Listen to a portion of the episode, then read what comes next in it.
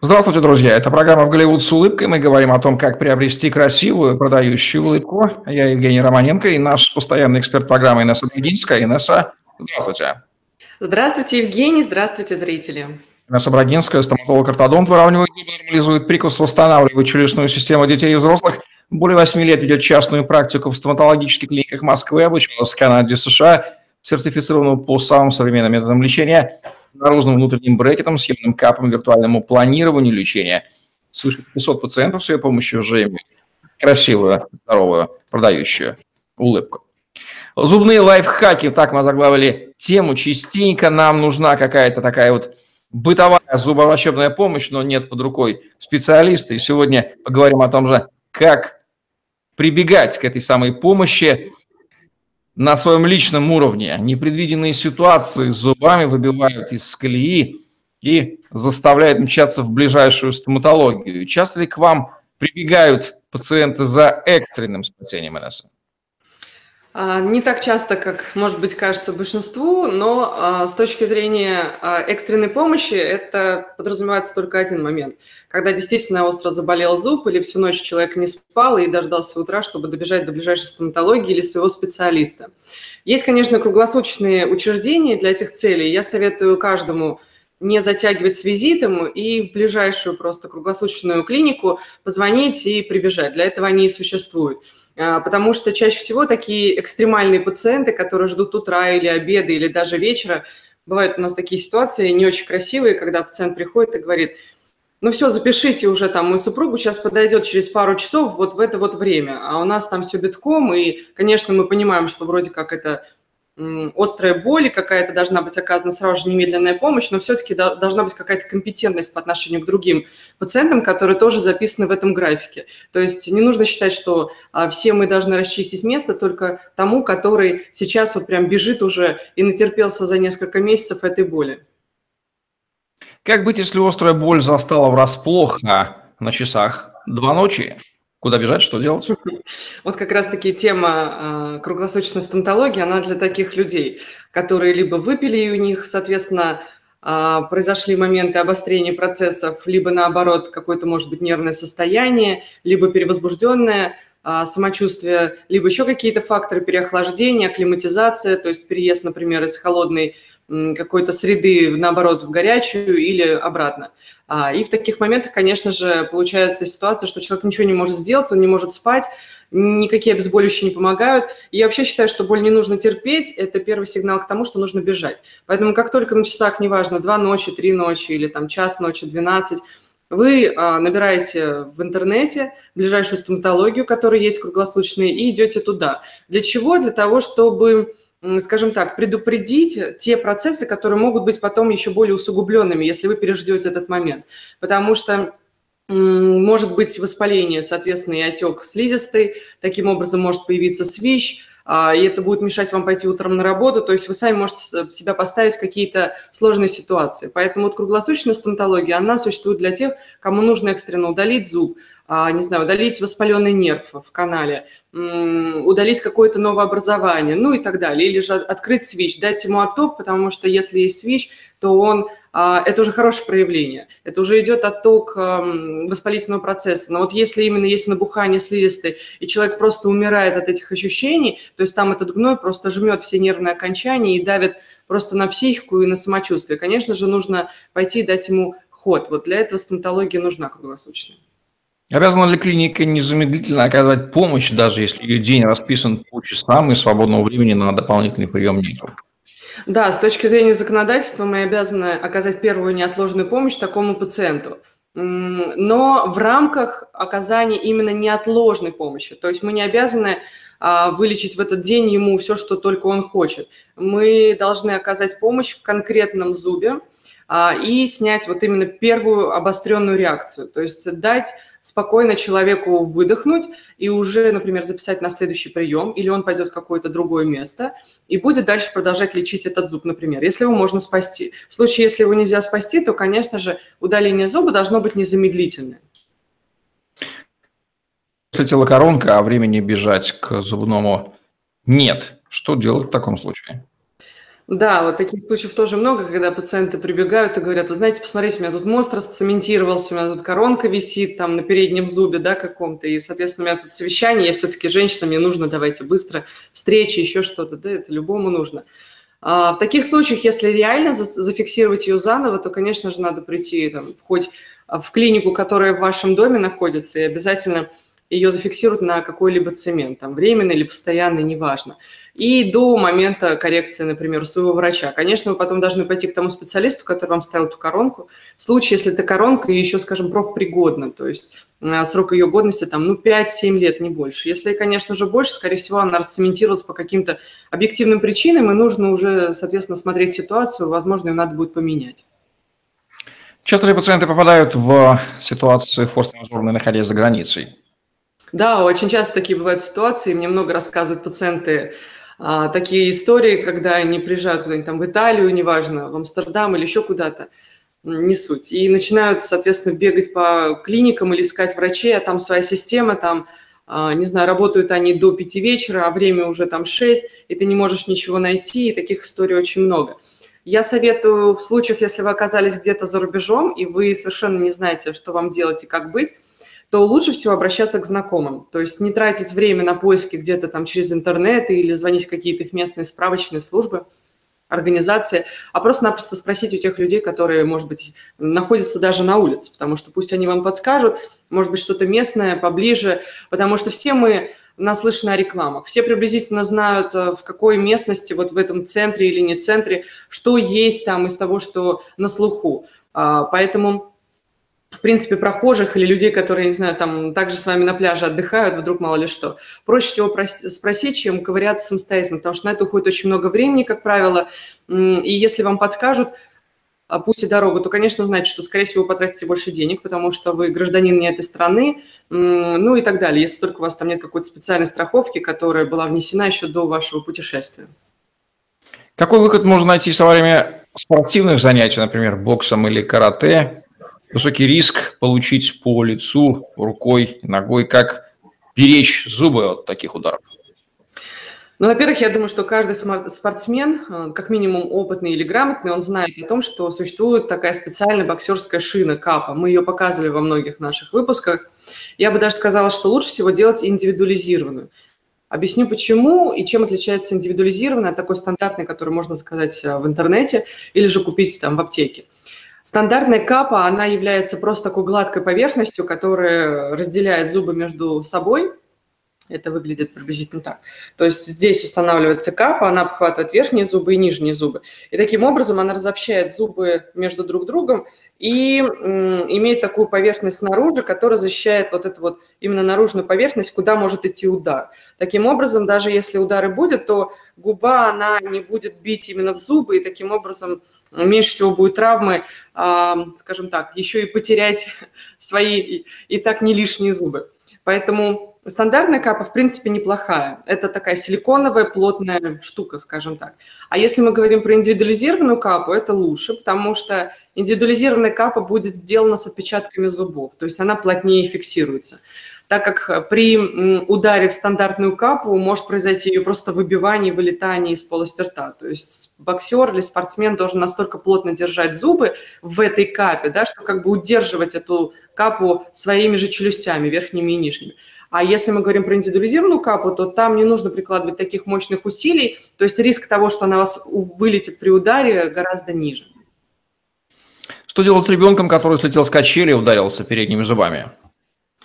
Вот с детьми очень много таких ситуаций, совсем очень и разнообразных. Здесь лучше всего будет знать об одном моменте. Первое, что нужно сделать обязательно, как только ребенок упал с качели, или же неважно, с какого-то там первого этажа, да, там с балкона, или же прыгнул с какой-то высоты, не суть, с горки или с крыш, мы там часто прыгали в детстве с крыш э, гаражей.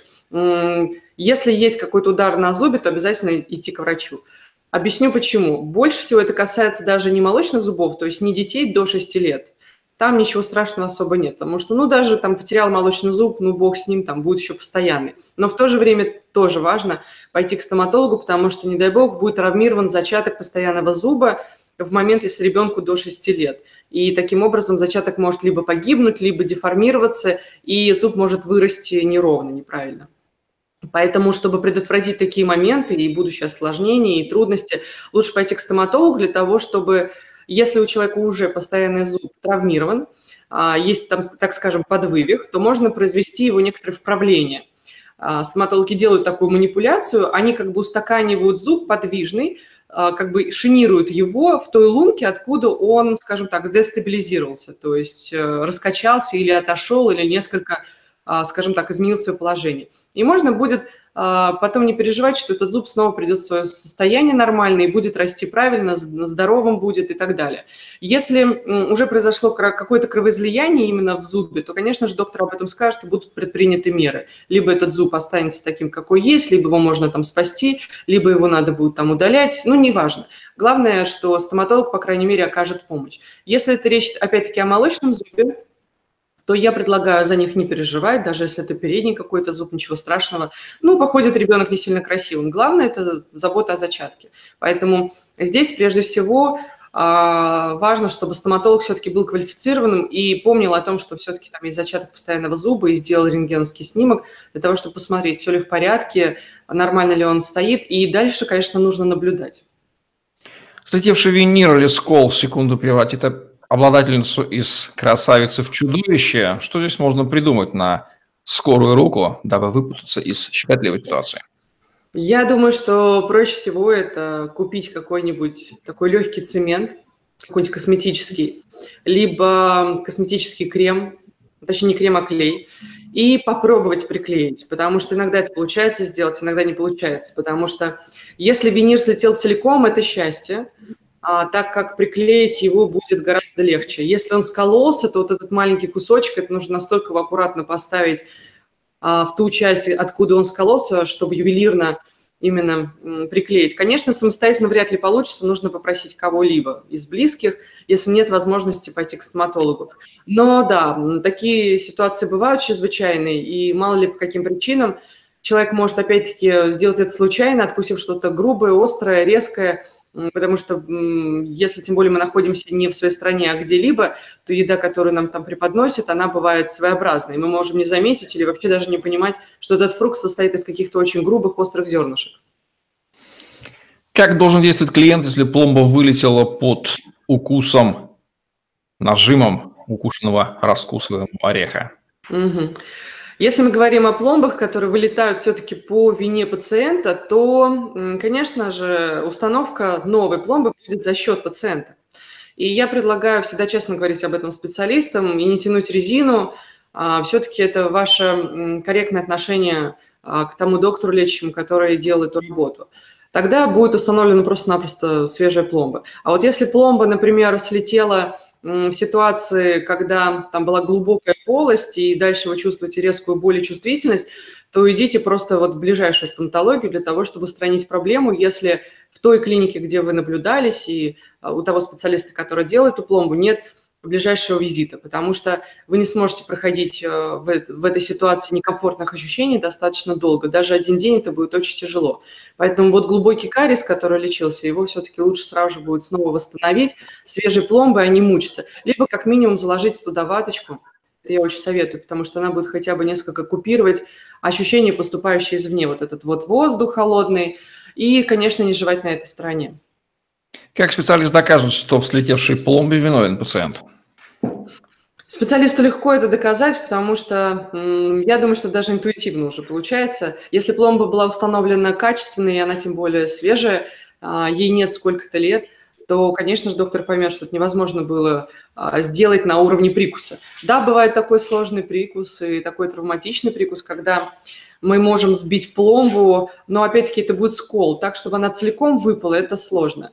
Но, с другой стороны, вот есть такой момент – Странно, если пломба выпадает целиком. Как правило, если это орехи или еще какие-то острые там продукты, или же сильный удар, то пломба как бы раскалывается частично все-таки. Именно в том векторе нагрузки, который идет вот при именно сжатии давления на пломбу.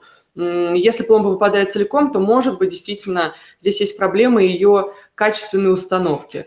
А, может быть, попала часть слюны, какой-то влаги в момент, когда нужна была сухая полость, и для установки пломбы это, соответственно, было препятствием для ее устойчивой стабильности уже. Говорит так, что свежеустановленный имплантат на следующий день оказывается не в челюсти, а в желудке. Конечно, бывают такие ситуации. Э, я прям по поводу желудка никогда не слышала таких историй, что имплант оказался в желудке. Ну, здорово, конечно, с одной стороны. С другой стороны, не очень здорово. Объясню, почему. Проблемы никакой нет, он выйдет из организма и не принесет никакого вреда, ничего там не порвет. Чаще всего пациенты боятся разрыва пищевода и так далее, у них там бурная фантазия, что в желудке будет какая-то травма слизистой и прочее. Если имплант остался все-таки в полости рта или, например, выпал во время еды, и человек обнаружил это, например, утром во рту, то это здорово, потому что нужно обязательно имплант сохранить. А, положите его куда-нибудь, в какую-нибудь поверхность, и обязательно позвоните в клинику, а, расскажите о ситуации. Они вас пригласят на прием и будут, соответственно, разбираться в моменте, почему выпал имплант. Если это уже не единичная история, что имплант выпадает, значит, у организма существуют какие-то факторы, скорее всего, которые препятствуют именно, а, скажем так, приживлению импланта сразу же, то есть в первый момент операции. Если эта ситуация связана с тем, что доктор не доучел какие-то моменты, например, там не подсадил костную ткань в большом количестве, как это нужно было, или же какие-то были, скажем так, погрехи во время операции, то, конечно, а, стоит, а, то эта работа будет переделана за счет клиники. В любом случае, сразу скажу, если имплант оказался у вас, а, скажем так, не в лунке, устанавливаемой костной ткани, а именно где-то в полости рта или в желудке, то его компенсировать должна будет клиника. Насколько сложна ситуация, когда слетает брекет? Вся ли система перестает работать и как быстро нужно разрешить проблему? В этом нет проблемы, потому что брекеты слетают точно так же, как, я не знаю, коронки, виниры, все что угодно может быть. Поэтому это нормально, когда в ходе лечения слетает брекет один, несколько. Это не, не страшно, потому что лечение достаточно длительное, и все может быть. И из-за прикуса они могут слетать очень часто, эти брекеты. Что-то надкусил действительно чуть жесткое. Ну, невозможно себя все время контролировать и помнить эти правила, или же невозможно э, заметить, например, там, какую-то скорлупу, которая случайно попадется тебе, когда ты ешь яйцо. И в таких случаях это просто нужно либо написать там в WhatsApp или же сообщение в клинику, либо же позвонить в клинику и спросить, что делать. Паниковать не нужно. Я бы сказала следующее, что а, в нашей клинике есть такое правило. Мы не записываем на немедленную переустановку этого брекета а, для пациента, потому что система от этого не продолжает работать, а она точнее, а, система, несмотря на это, продолжает работать. То есть все остальные зубы выравниваются и тормозит только тот зуб, с которого слетел брекет. Это раз. Во-вторых, если каждый пациент будет приходить в неурочное время для того, чтобы зафиксировать снова брекет, например, то это будет занимать огромное количество времени для врача и клиники, и, конечно, это вызывает раздражение, и это очень сильно изматывает саму вот систему клиники. Поэтому в нашей э, системе существует такая э, структурность.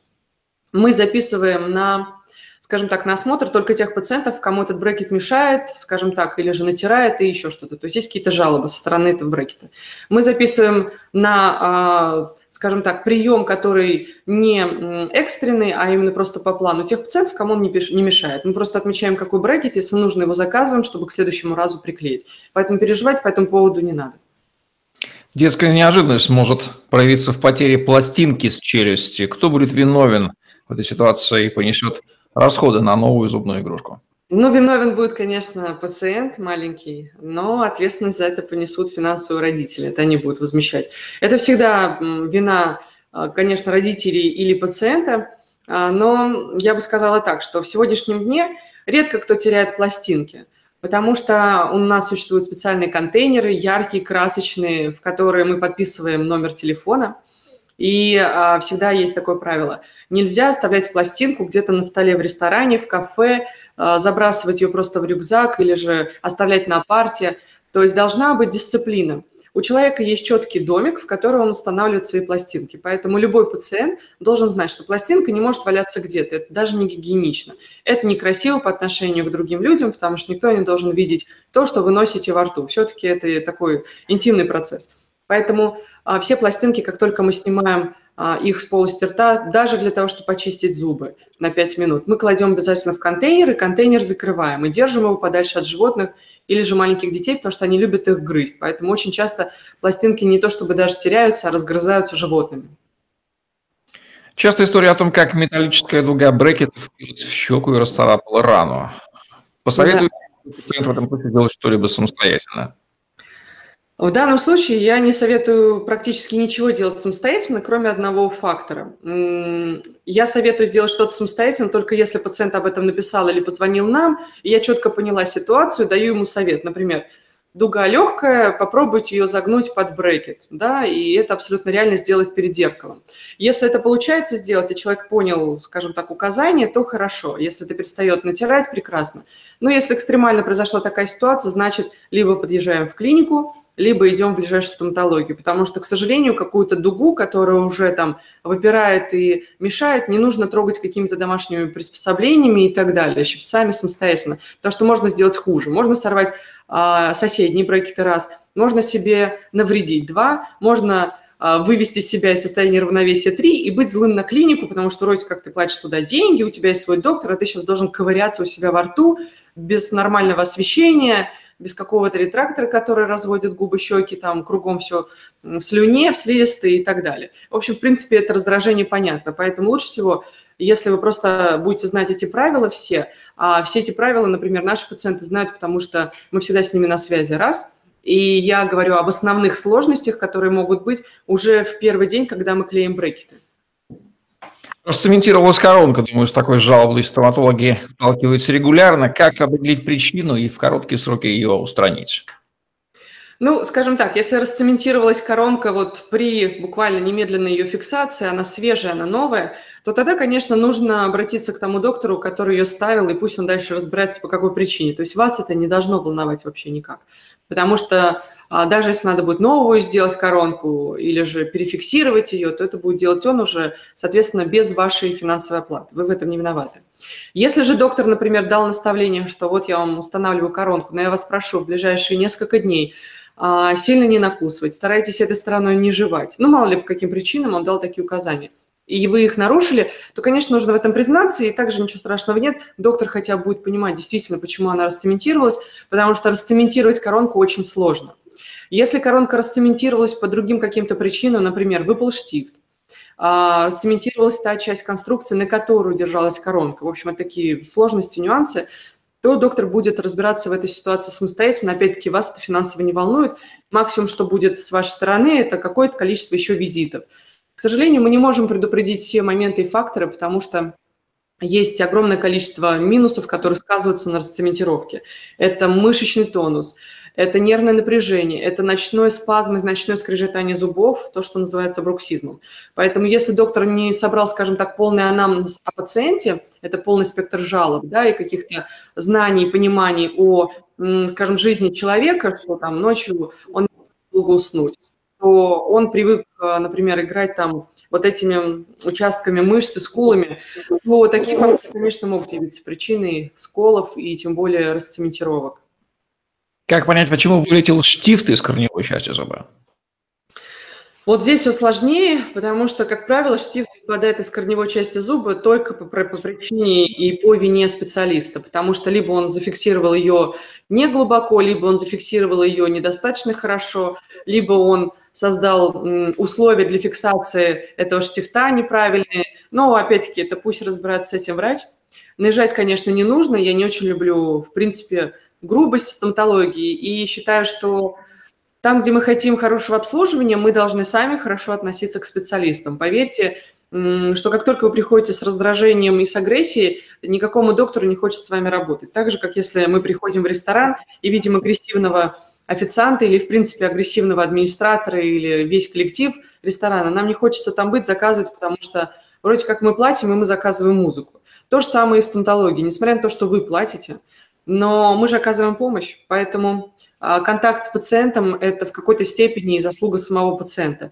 Если вы приятны, если вы улыбчивы, если вы достаточно уважительно относитесь к доктору, то, конечно, это будет, тем более, если вы доверяете специалистам как таковым, то это будет создавать более благоприятные условия для общения. Может ли произойти скол большого количества виниров или коронок? Ох, э, такое бывает очень редко, но даже если бывает, здесь, конечно, нужно разбираться в причине. Чаще всего это не может быть просто там откусывание ореха. А если это какая-то прям группа виниров слетела, то, конечно, скорее всего, проблема техническая. То есть именно а, что-то было не так сделано в период либо фиксации виниров, либо подготовки к винирам, то есть обточка под виниры и так далее. Либо нужно исходить из моментов прикуса. А, чаще всего ортопеды считают, что винирами можно вылечить, скажем так, любой прикус условно, и можно обточить так, чтобы там по-всякому стояли эти виниры. И такие случаи тоже бывают. Не беда, конечно, но, наверное, я бы с точки зрения пациента поставила под сомнение такого специалиста.